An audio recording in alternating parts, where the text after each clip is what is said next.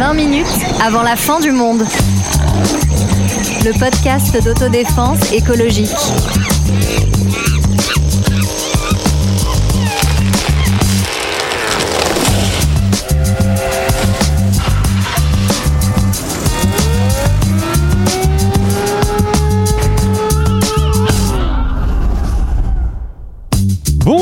Bonjour, bonjour. Ambiance forêt et sous-bois autour du micro. Toute l'équipe est revêtue de ses plus beaux vêtements couleur kaki pour vous parler de la chasse. Hélas, pas celle aux champignons qui est ma préférée, mais de la chasse tout court, ou plutôt des pratiques de la chasse qui sont très diverses sur le plan historique, géographique et social. Et questionner aussi les argumentations ou récupérations politiques, le relooking du discours des lobbies ou nos propres émotions face à cette mort visible. Deux chiffres comme point de départ à cet épisode. D'un côté, 22 millions, c'est l'estimation du nombre d'animaux tués à la chasse. Et de l'autre, le chiffre 1. Un homme de 67 ans est mort en novembre dernier en conduisant sur une 4 voies entre Nantes et Rennes à la suite du tir d'un chasseur qui chassait à quelques centaines de mètres de là. Vous savez que dans ces épisodes, on aborde finalement toujours des sujets graves, malgré et surtout grâce à la joie qu'il y a à être ensemble. Alors je salue Zineb, Salut Antoine, salut. Marlène, Salut. Sonia Salut tout le monde. et Sarah. Euh, salut Antoine, j'ai une question, c'est quel type de champignon que tu vas chasser? C'est une question classée secret défense par le bureau des affaires secrètes que je préside. Et comme tu as posé cette question, Sarah, j'en ai une autre tout aussi secret défense. C'est en forme de déclaration d'intérêt. Qui a déjà chassé autour de la Oh table là là, Non. question secrète. Jamais, jamais chassé Jamais et chassé. jamais même côtoyé de, de chasseurs pour être honnête. hein. Enfin, soyons honnêtes aussi. Hein. Bah Voilà. si, t'as déjà côtoyé un chasseur, mais je ne citerai pas son nom à l'antenne. Ah Eh ben, je ne le savais pas. Très bien, très bien. Les identités secrètes de nos amis.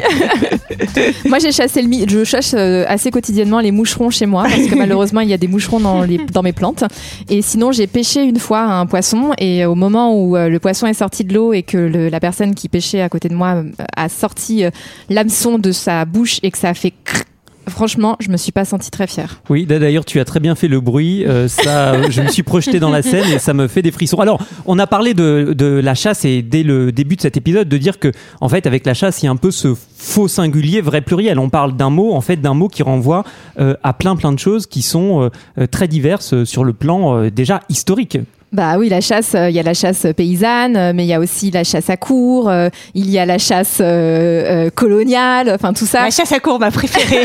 On va revenir hein, au fur et à mesure de l'épisode sur les différents euh, types de chasse. Non, mais c'est déjà, il y a, il y a- il y a cette idée un peu, euh, et donc elle est développée par la philosophe Florence Burga dans un livre qui s'appelle L'humanité carnivore. Très beau livre. hein. euh, qui euh, qui dit qu'en fait l'homme aurait toujours été chasseur. C'est un peu intrinsèque, c'est un peu notre notre nature profonde. On aime Notre nature chasser, sauvage. tuer. Ouais, j'adore ça. Non, c'est faux. Et euh, et pour et ce, ce mythe de l'homme chasseur euh, dès la préhistoire, il est très puissant. Et pourtant, euh, il est pas euh, il est pas prou- pas prouvé Oui, finalement parce fait, pour prouver scientifiquement. quelque chose, il faut des sources euh, historiques. Alors, est-ce qu'il y a Oui, des c'est sources ça. Donc en fait, elle revient sur l'idée que le, en fait, l'homme n'a pas toujours été chasseur. C'est vraiment ça son propos. Exactement. Ouais, en fait, elle dit surtout que euh, là, c'est même pas des sources historiques, parce que les sources historiques, c'est ce qui est écrit, mais plutôt des sources archéologiques. Donc, en fait, c'est euh, le fait euh, de voir si on trouve des os d'animaux. Et elle dit que ce qu'on trouve, bah, en général, on n'arrive pas à savoir si c'est juste des animaux qui sont morts, enfin, dans quel contexte? En fait, la seule manière qu'on a de savoir si les hommes chassaient et mangeaient de la viande, c'est de retrouver euh, des restes d'animaux à côté des habitations, enfin, de restes d'habitation, où là, on peut en général savoir que c'est des déchets, du coup, de, de vie urbaine, mais sinon, euh, rien d'autre. Et quand bien même euh, ça aurait été des chasseurs, c'est quand même toujours un peu dangereux ou euh, pas dangereux, mais en tout cas toujours un peu euh, hasardeux de comparer en fait des modes de vie de l'époque à nos modes de vie d'aujourd'hui. C'est-à-dire qu'on n'est pas des chasseurs-cueilleurs, à ce que je sache. Ah bon il, y a eu quelques, il y a eu quelques petits changements et de projeter en fait des imaginaires et des fantasmes par rapport à ce qui a existé il y a des, des millions d'années, c'est un peu, c'est un peu absurde. Oui, puis c'est surtout enfin, ce que montre Florence Burga, c'est que c'est très difficile de prouver si euh, ils mangeaient autre chose que de la viande, puisque ces restes végétaux, eux, ont disparu beaucoup plus vite de, de- des traces archéologiques, alors que les os euh, sont un peu moins euh, fragiles et ont pu être retrouvés. En tout cas, des gros animaux. Et la vérité, c'est qu'en fait, il y a eu sûrement euh, de multiples manières de se nourrir et de vivre. euh, cueilleur, euh, chasseur. J'aime bien, il y a marqué voir cannibalisme. Bah oui, bah oui, pourquoi pas. Moi, Oui. c'est comme ça que j'aurais aimé et, ceux, vivre, et je ceux- crois. et ceux qui mangeaient de la viande étaient parfois charognards, euh, et donc Oui. euh, ils mangeaient la viande en fait d'animaux déjà, Déjà morts qu'ils trouvaient euh, sur leur chemin. Bon, tout ça pour dire qu'on n'était pas organisé exactement de la même manière en tant que société à l'époque qu'aujourd'hui. Ouais. Et euh, dans ce, dans ce livre de Florence Burga qu'on qu'on vous recommande, elle euh, cherche à comprendre un petit peu euh, pourquoi en fait ce discours de euh, l'homme chasseur depuis les premiers temps, assoiffé de sang, en quête du mammouth euh, sanguillonnant, euh, dans lequel il pourrait tremper ses, ses dents. Elle se demande en fait pourquoi en fait pourquoi ce discours est si puissant et elle formule une hypothèse que je vous livre en la citant. l'homme moderne projette sur l'homme des premiers âges ses propres représentations auxquelles il veut donner force et crédit en les faisant passer pour des représentations originelles. Bon, c'est ce que j'ai dit, mais en moins bien. C'est une image que je trouve très forte dans La gloire de mon père que vous avez sans doute tous lu quand vous étiez à l'école ou dont vous avez vu le film. Nine. Oh là là Bon bah moi que j'ai vu à l'école, en cinquième plus précisément. Donc dans ce film et dans le livre, euh, on, on vo- on voit donc le petit garçon qui suit son père qui va à la chasse et euh, qui est un instituteur. Et donc il va quitter là ses habits d'instituteur urbain pour aller chasser euh, ce qu'il ne connaît pas. Et la- le moment de la gloire du père, c'est le moment où il arrive à tuer deux oiseaux qui tombent sur le corps de son fils qui est caché et qui les suit à la chasse et qui se lève le corps triomphant, le corps tendu comme un arc pour euh, pour dire vraiment la gloire de son père. Et donc la gloire, c'est bah, bah, vous voyez ce que veut dire le mot, mais c'est aussi l'homme, le masculin. euh, la Est-ce qu'il y a une un petit puissance. côté viriliste, tu veux dire, dans la Peut-être chasse, dans ce euh, corps tendu. Et euh, quand on parle, voilà, historiquement de, des différentes chasses, on peut penser aussi euh, aux, aux chasses coloniales. Donc, c'est les chasses coloniales hein C'est pendant euh, les conquêtes coloniales. Euh, ces chasses, elles visaient en fait à nourrir les expéditions en charge de la conquête, mais en plus de ça, elles avaient une dimension presque symbolique et rituelle qui était de, de dominer cette faune africaine, et notamment le, le gros gibier, les éléphants, les girafes, tout ça, Et les hommes hein, qui étaient associés à cette faune euh, sauvage. et qui eux ne savaient pas la domestiquer. Absolument. Et voilà, exactement. bon, voilà. Et puis, ouais, et puis en fait, on a aussi des héritages encore de cette chasse coloniale, puisque Incroyable. c'est devenu euh, carrément un hobby euh, touristique de, de très riches. Euh, puis notamment, on peut parler du Botswana, hein, qui, a, euh, euh, qui est un pays euh, notamment où est autorisée la chasse aux éléphants. On autorise, euh, là en 2021, il y a eu 287, donc c'est des permis de tuer qui sont donnés. Et en gros, il faut payer euh, en général à peu près 70 000 dollars pour tuer un éléphant. Donc encore une fois, un Ah, loisir de très très riche pour une expérience assez particulière euh, et euh, héritée de cette domination coloniale. et un peu cette idée qu'il pourrait y avoir des, des chasses un peu plus nobles et plus civilisées euh, que d'autres, euh, par exemple. C'est plus chic d'aller chasser l'éléphant que d'aller chasser euh, la perdrix ou le sanglier. Ou d'aller chasser à court que de faire de la chasse à glu, par exemple. Ou d'ailleurs, dans la chasse à court, on a euh, des, une hiérarchie sociale très forte où il y a ceux qui sont à cheval, ceux qui les, les veneurs, je crois, qui sont à pied, qui rabattent les animaux. Bon, je n'irai pas dans les détails parce que je connais pas très bien, mais c'est l'idée en tout cas. Et sur la chasse coloniale, vous savez, j'ai un peu, on a tous des tics. Moi, c'est celui que j'aime bien euh, citer euh, les travaux euh, de, toutes les personnes qui qui m'aident à me sentir moins bête. Et en tout cas sur la chasse coloniale, il y a le travail de l'historien Lancelot Arzel que vous pouvez regarder, qui lui a vraiment travaillé sur ce sujet. Cette diversité, on a parlé sur le plan historique hein, entre les différentes époques et ces différentes formes de chasse. Cette diversité est également géographique. Ça veut dire qu'on ne chasse pas la même chose selon les endroits où la chasse se porte, parce que ça se passe dehors. hein, je précise hein, quand même. hein, et puis on normalement. va, on va pas du tout chasser de la même manière aussi. Par exemple, euh, euh, on va pas chasser pareil, euh, je sais pas, dans la forêt de Fonta- Fontainebleau, qui est une forêt très fréquentée, très anthropisée, donc c'est-à-dire très euh, voilà. Anthropisé, mais qu'est-ce que ça veut dire Avec, ce gens- avec beaucoup de gens, de gens dedans. C'est-à-dire que déjà c'est une forêt artificielle, donc Oui. elle a été plantée par l'homme Ah et bon elle a été plantée dans un dans un objectif de loisir euh, et de récréation, de contemplation aussi. Donc elle, euh, dans cette forêt de Fontainebleau, vous allez avoir des gens qui vont faire de la randonnée, qui vont euh, se promener, et puis aussi des gens qui vont chasser. Et alors que bah, si on compare par exemple euh, la forêt en Guyane, euh, là vous n'êtes plus du tout dans le même genre de forêt. Vous êtes dans une forêt primaire, donc c'est-à-dire une forêt qui n'a pas été plantée par l'homme et où on trouve beaucoup moins justement d'humains. Donc euh, encore une fois, la, la chasse du, va pas du tout impliquer euh, les mêmes contraintes, euh, les mêmes, enfin, les mêmes conséquences. Oui, avec aussi dans les forêts françaises, alors je le dis au sens très large, mais on trouve aussi beaucoup d'animaux euh, en tout cas issus d'élevage plus précisément, qui sont euh, lâchés en pleine nature euh, pour euh, offrir des, des cibles assez faciles à la chasse. J'ai été très récemment euh, pas très loin de Vendôme où euh, vraiment c'était absolument abominable parce que dans les champs on voyait des, es- des perdrix mais enfin vraiment, euh, on pouvait s'approcher limite leur donner un coup de pied au cul pour qu'elles se bougent quoi. Enfin donc j'imagine pour les chasseurs, Bon, on, on ouais. espère que tu n'as pas fait ça, Sonia Zineb. Non, mais c'est vrai que quand on parle de chasse, en fait, c'est un peu ce que tu disais en introduction, Antoine. On parle de chasse, mais en fait, il y a des chasses.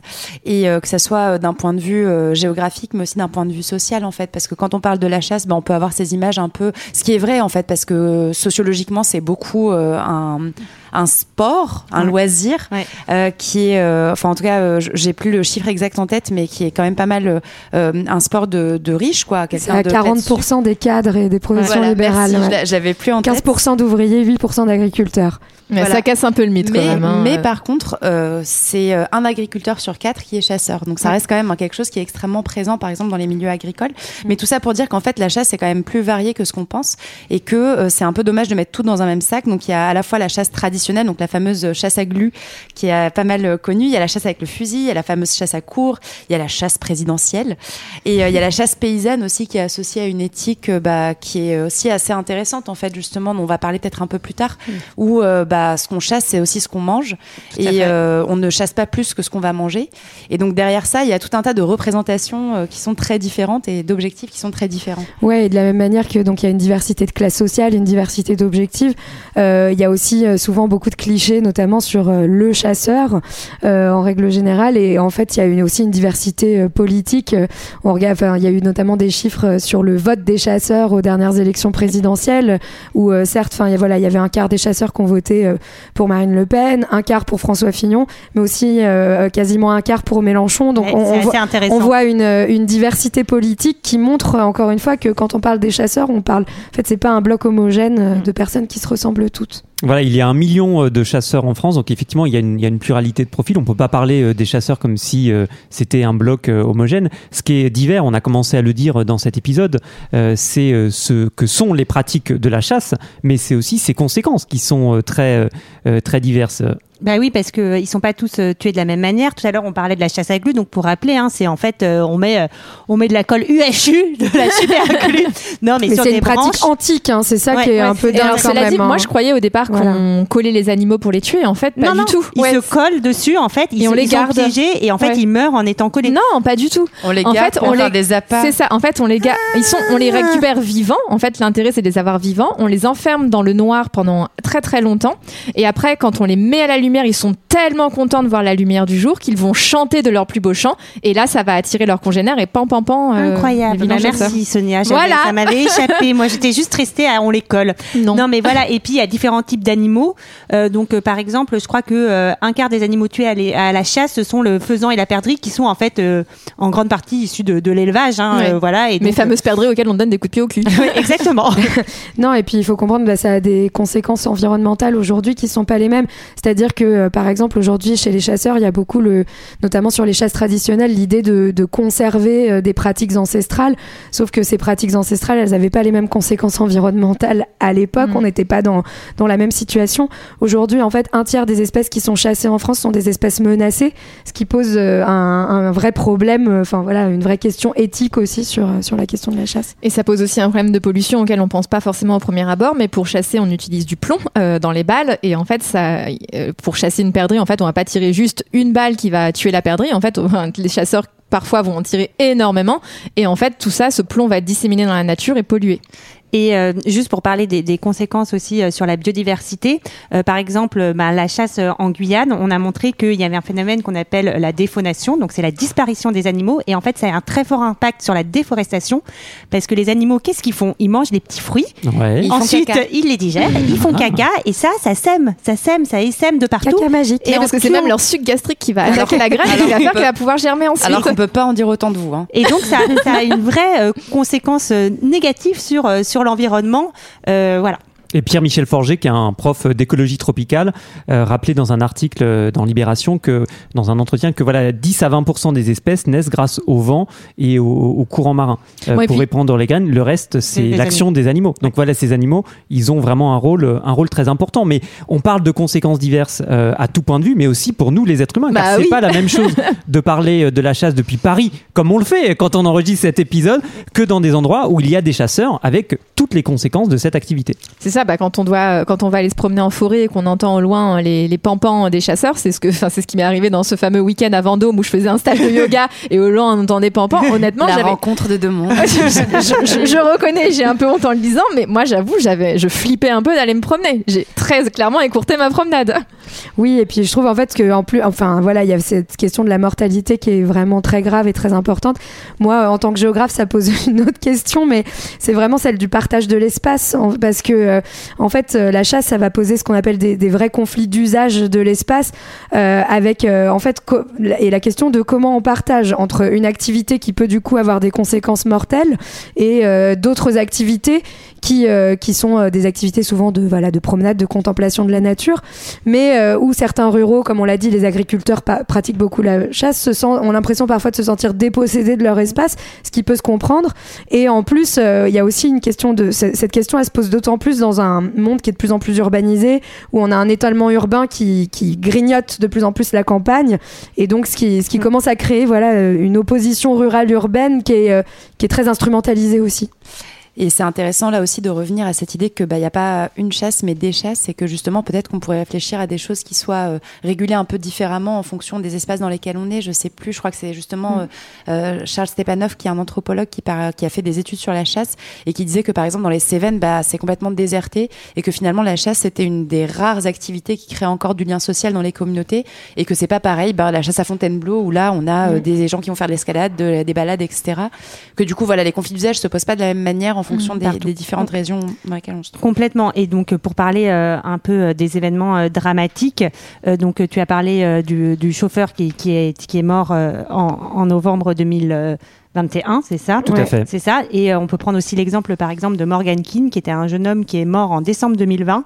Euh, il était en train de, de couper du bois euh, à côté de chez lui. Euh, il a été touché euh, par une balle.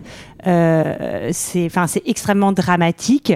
Et euh, ça montre, enfin, ça déconstruit. Après, on peut lire des articles, par exemple, qui expliquent que, ben, euh, tout le, enfin, tous les gens, la communauté autour de lui, qui s'étaient rassemblés pour lui, pour lui rendre hommage, qui ont été assez d'ailleurs euh, perturbés, car les, le, jour de son enterrement, euh, ou juste après, je crois, sa mort, euh, les chasseurs Ouais, ont refusé de faire une trêve, et donc euh, on entendait les balles qui faisaient pampan, euh, Mhm. alors que son petit frère était venu le rejoindre. Et ça montre aussi que, ben, en fait. On, on va souvent opposer en politique le rural à l'urbain et le politique va essayer de récupérer le vote de la chasse pour défendre la ruralité. Mais en fait, c'est pas les urbains qui, con- qui, qui subissent les, Ouais. compé- les conséquences de la chasse. Enfin, c'est pas nous à Paris qui, Ouais. qui les subissons. Et l'histoire dramatique dont tu parles, Sarah, se passait, euh, s'est déroulé, ce drame s'est déroulé dans le village de Cal- euh, Calvignac, dans le Lot. Donc vraiment, effectivement, pas à Paris comme tu le dis. Et après, pour nuancer, même si il y a pas, enfin même si une mort c'est déjà dramatique, euh, on a quand même une baisse des accidents de chasse euh, aujourd'hui, C'est vrai. grâce notamment à un certain nombre de régulations qui ont été mises en une place baisse sur du nombre de chasseurs aussi. C'est vrai. Alors, vous- peut-être que ça ne vous a pas échappé, une élection présidentielle euh, approche. Et ce qu'on veut euh, à présent dans cet Oui, c'est épisode, Sarah qui se présente. c'est euh, voilà, effectivement, c'est de distinguer euh, la chasse comme pratique sociale dont on a parlé euh, jusqu'à présent, euh, des différents discours sur la chasse. Et peut-être d'abord, tu l'as évoqué, euh, Sarah, tu l'as dit, euh, Marlène, par rapport euh, à qui, euh, pour qui votaient euh, les chasseurs, de peut-être essayer de comprendre euh, que la chasse peut être une ressource symbolique pour euh, se différencier sur euh, le marché électoral, Zineb. Alors déjà, avant d'être une ressource symbolique, c'est une ressource réelle de voix, puisqu'on a effectivement un million de licenciés, qui sont, Ouais. enfin de chasseurs qui sont licenciés en France. C'est moins qu'avant, mais ça reste quand même un sacré vivier de voix. C'est plus que n'importe quel autre parti, par exemple politique. Par Oui. exemple, la France Insoumise a 600 000 adhérents, je crois, à peu C'est près. le plus gros. ouais. Voilà, donc il y a plus de, de chasseurs que de gens qui sont adhérents à la, à la France Insoumise, qui est le plus gros parti avec Ouais. le plus grand Mais on a vu, on a vu qu'ils votaient pas tous pareil malgré Non, tout. ils votent pas tous pareil. C'est vrai, mais ce que je veux dire, c'est que ça reste quand même un sacré vivier de voix, elle est draguée, et que du coup, bah, il y a, c'est pour ça que euh, on peut expliquer cette emphase particulière qui est mise sur la chasse par un certain nombre de candidats, quoi. Oui, et qui, qui en fait vont insister, euh, notamment, euh, malheureusement, ça tourne sou- souvent sur un discours assez euh, nationaliste et conservateur, euh, qui, euh, qui glisse, euh, voilà, sur l'idée d'une chasse qui serait typiquement française. Alors, il faut savoir quand même hein, que la, la, la chasse est, enfin, a été autorisée au moment de la Révolution française, puisque euh, en fait, au à la base, c'était une pratique réservée à la noblesse. C'est ce qu'a rappelé Valérie Pécresse très récemment. Voilà. Et donc en fait, beaucoup de chasseurs se targuent de dire que voilà, c'est un acquis démocratique, un acquis de la révolution euh, qu'on doit conserver. D'ailleurs, vous avez, est-ce que vous aviez lu quand vous étiez petit en sixième le Faucon déniché Ah non, Non. Sonia, C'est mais pas c'est bien, bien possible. Mais c'est exactement ça. En fait, ça se passe au Moyen Âge et c'est un petit garçon qui rêve d'élever un faucon et euh, qui va finir par en élever un, mais il finit en prison parce qu'un manant n'a absolument pas le droit d'élever un faucon. Moi, j'ai lu Oui, oui, et le taxi jaune. et. En tout cas, voilà, il y a vraiment cette idée aussi euh, du Gaulois chasseur qui chassait les sangliers. Je vous le dis aussi, c'est un mythe. Dans- très très présent dans Astérix et Obélix. Oui, tout à fait, beaucoup. mais c'est un fantasme. Et donc, donc voilà, il y a vraiment l'idée du chasseur qui va aussi conserver la nature telle qu'elle existe et telle qu'elle a toujours existé, alors que non, la nature, encore une fois, est une idée et qu'elle a été faite par les hommes. Bref, et Tu puis. veux, euh, tu veux nous dire que le chasseur n'est pas le premier écologiste de France Voilà, et que euh, et il y a aussi en fait ce fantasme, comme vous le disiez, euh, du mal qui, qui va qui va chasser. Enfin voilà, beaucoup de beaucoup d'idées qu'on peut aussi rejeter. Et tu l'évoquais, euh, Sonia, à l'instant, euh, cette défense de la chasse comme une écologie de terrain qui est un peu une rhétorique qu'on entend de la part du lobby des chasseurs, la Fédération nationale des chasseurs. Oui, puisque ça- chasser, ce serait. En fait, j'ai l'impression que cet épisode est un peu un exercice de rhétorique. Chasser Chasser sans son chien Un chasseur, ça sans chasser sans son chien. Bon, bref, euh, effectivement, il va falloir réviser. Bref, donc je disais, euh, effectivement, il y a cette idée d'être proche de la nature et il y a aussi l'idée d'être proche du terroir, du, du, du- de la France profonde. Et c'est exactement ce qu'a fait euh, notre cher président Emmanuel Macron, qui avait cette, cette étiquette de, de, de d'homme techno, énarque et compagnie, et donc de se, de se, de défendre le lobby, enfin les chasseurs en tout cas, en, en leur faisant un certain nombre de cadeaux électoraux pour se donner cette étiquette d'homme euh, proche euh, des terroirs, des Il- régions. Il a divisé par deux, par exemple, hein, le prix euh, du permis de chasse qui est passé de 400 à 200 euros. Il y a eu des vraies Sacré mesures. cadeau. euh, Permis de chasse national, hein, parce Voilà. qu'il y a aussi un permis au niveau départemental. Oui, et donc moi je voulais dire. non, mais moi j'étais complètement partie sur le chasseur premier de France parce que je me suis retrouvée complètement coincée dans un débat avec un pote, Pierrot, si tu m'écoutes, sur ce sujet. Parce que bah, il me soutenait que grâce aux chasseurs, on avait une régulation voilà, de, de la, de la Ah, la biodiversité. fameuse régulation. etc. Et j'avoue que j'avais pas grand chose à répondre et je savais pas trop euh, quoi en dire. Et en fait, bon, déjà, on sait qu'un énorme, une énorme partie des animaux qui sont chassés sont quand même des animaux d'élevage. Donc là, on Oui. peut se dire, bon, ouais. est-ce que c'est vraiment une, faune, une chasse de régulation? Peut-être que vous avez entendu le président de la Fédération Euh, de la oui. chasse qui a dit que la régulation, il n'en avait rien à foutre et que ce qui Il vraiment dit à peu près en ces termes. ouais. Voilà, je, je- Exactement, je je cite dans le texte, euh, ce qui l'intéressait, c'était le plaisir de Très chasser. classe. Et de euh, tuer même, peut- je crois. hein. Non, je crois qu'il a dit de Ah, chasser. Non, non, restons, je vais trop restons, restons calmes. Mais tout ça pour dire que voilà, enfin, il y a des, il y a des, en Suisse, par exemple, le canton de Genève a, a interdit la chasse à partir de 1974. Et en tout cas, la commune, enfin, la- le canton semble tirer plutôt un bilan positif. Donc, il se trouve que du coup, c'est les gardes forestiers maintenant qui font la régulation parce qu'il y a besoin d'une régulation. Mais en fait, à partir du moment où l'homme intervient sur la nature, que ce soit par la chasse ou par autre chose, il y a des dérèglements qui se font quoi globalement. Oui, donc, euh, Et, et puis en fait, cette, cette histoire de la régulation, on en entend surtout parler avec les sangliers, alors qu'en fait, les sangliers ne représentent que 3 à 4% des animaux tués, donc ce qui montre qu'il y a un petit souci, que, et que souvent, en plus, les chasseurs euh, encouragent la, la reproduction euh, des- du gibier. On va euh, justement travailler un peu sur ces éléments euh, de langage. Euh, on- Sonia, tu parlais de rhétorique. Le relooking de la défense de la chasse avec une stratégie qui en rappelle d'autres pour nous montrer que la chasse serait cool, sportif, stylé. On va écouter tout de suite deux amis qui discutent sur un banc. Non, faut pas croire, ça s'improvise pas ces trucs-là, faut charbonner, meuf. Ah ouais? Bah ouais. Le bail, c'est que d'abord, tu restes tranquille. Ouais. T'observes les autres, tu checkes les techniques, tout ça. Ouais. Et après seulement, tu peux te lancer, tu vois. Mais non. Après, ce que je kiffe, c'est l'adrénaline. Le moment où tout le monde commence à courir, c'est ouf. T'entends le signal, et là, tu sais que c'est y part. Ah, stylé. Tu me verrais, quand je suis avec la meute, je suis une machine, je suis inarrêtable. Non, vraiment, je kiffe ça, la chasse à court. Ouais, ouais, je vois ça, meuf, que tu kiffes ça. Et pourquoi pas vous? Avec la chasse, retrouvez votre vraie nature? C'est quoi ce truc-là? Ça, c'est l'équivalent du smartphone, si tu veux. En forêt, c'est avec cette trompe de chasse qu'on communique entre nous. Tu veux voir? Bah ouais. Ok. Mais là, t'es sérieuse ou quoi Tu vas rameuter tout le quartier, t'es malade. Mais t'es malade, elle. Et ta vraie nature, Sarah? Euh, Waouh. donc, euh, ce que vous venez d'entendre, hein, c'est la Fédération nationale de la chasse qui essayait un peu de rendre plus cool et plus jeune la chasse et donc qui présente euh, deux euh, jeunes femmes plutôt identifiées de banlieue. Non, mais c'est ça qui, est génial, c'est l'accent de banlieue, enfin, c'est absurde. Faire l'accent vite fait. Hein. Le pseudo verlan. hein. Je sais pas si vous avez vu, il y avait des affiches aussi récemment dans le métro d'une euh, avec euh, en, en égérie une Instagrammeuse et j'avoue que j'ai eu la curiosité d'aller voir son Instagram à ce moment-là et c'est une nana ultra bien gaulée, blonde, pas du tout l'image de la chasseuse Mais euh, ce qui est dingue, c'est qu'elle a vraiment bah, l'attirail euh, euh, vers Kaki dont nous parlait Antoine au début, euh, sous son arsenal aussi euh, de fusils et d'armes à feu assez hallucinant. Et c'est ce qu'on voit beaucoup chez les Instagrammeurs aujourd'hui. Enfin, vraiment, il y a un culte de l'arme à feu qui est juste absolument délirant. Bah, faut se préparer. hein. On sait quoi faire. Mais pour nous, euh, les non-chasseurs, est-ce qu'il n'y a pas aussi euh, une euh, ambiguïté à notre émotion face à cette mort visible? Ça veut dire que euh, il y a une mort qui est aussi massive, industrialisée, sous-traitée, qui est celle des abattoirs et de la viande de tous les jours. Bah, je crois qu'on l'avait déjà dit un peu dans l'épisode sur la viande, c'est que finalement, nous, en tant qu'urbains, euh, et qui, ceux qui mangent de la viande, tout le monde autour de, la- de cette table ne le fait pas, Non. mais n'avons euh, jamais tué un seul animal. Et d'une certaine manière, ben, quand on parle justement des chasses paysannes où tu chasses euh, ce que tu peux consommer, est-ce que finalement, il n'y a pas quelque chose, euh, je sais pas très bien comment le dire, mais de, plus rationnel, de plus juste que nous qui mettons à distance euh, cette, mort euh, dans les abattoirs? Ouais, et puis il y a un vrai paradoxe parce que si on prend quelques chiffres, voilà, donc on estime que 80% des Français aujourd'hui seraient pour une interdiction plus soutenue de la chasse, donc notamment les week-ends pendant les week-ends et les vacances. Mais à 80% ce sont des urbains en France et on estime qu'il y, a plus de 90% de Français qui mangent de la viande. Donc en fait, qui en effet, donc un truc paradoxal aussi euh, sur la manière dont est produite la viande et sachant aussi que, en tout cas sur la chasse paysanne, c'est une chasse qui est beaucoup plus respectueuse dans le sens où en général on mange absolument toutes les parties de l'animal, ce qui n'est pas du tout le cas des urbains où en général, bah voilà, on va manger euh, Les- notre faux filet, l'entrecôte, les belles parties et tout foutre à la poubelle après, ce qui est euh, euh, pour le coup Oui. beaucoup moins respectueux de- du fait d'avoir tué un animal pour le consommer. Oui, et puis il y a aussi la question du bien-être animal, c'est-à-dire que c'est Charles Stepanoff aussi qui en parlait dans une émission, mais il disait que finalement les chasseurs, euh, enfin les animaux qui étaient chassés, c'était des animaux qui étaient en pleine nature, qui avaient, euh, enfin voilà, qui étaient en plein air, etc. Par rapport euh, même à du bétail bio, quoi, qu'on pourrait. c'est mieux que du label rouge, c'est ça C'est mieux que du label rouge, c'est mieux que du bio, et que finalement en termes de bien-être animal, la chasse paysanne une nouvelle fois serait peut-être un peu plus adaptée. Et il dit aussi que, enfin finalement, on est un peu hypocrite dans le sens où, enfin finalement notre, nos sociétés modernes occidentales, elles ont jamais été aussi violentes et prédatrices sur l'environnement, euh, au-delà de la question animale, mais de manière générale, et que malgré tout, et que paradoxalement, on n'a jamais été aussi sensible.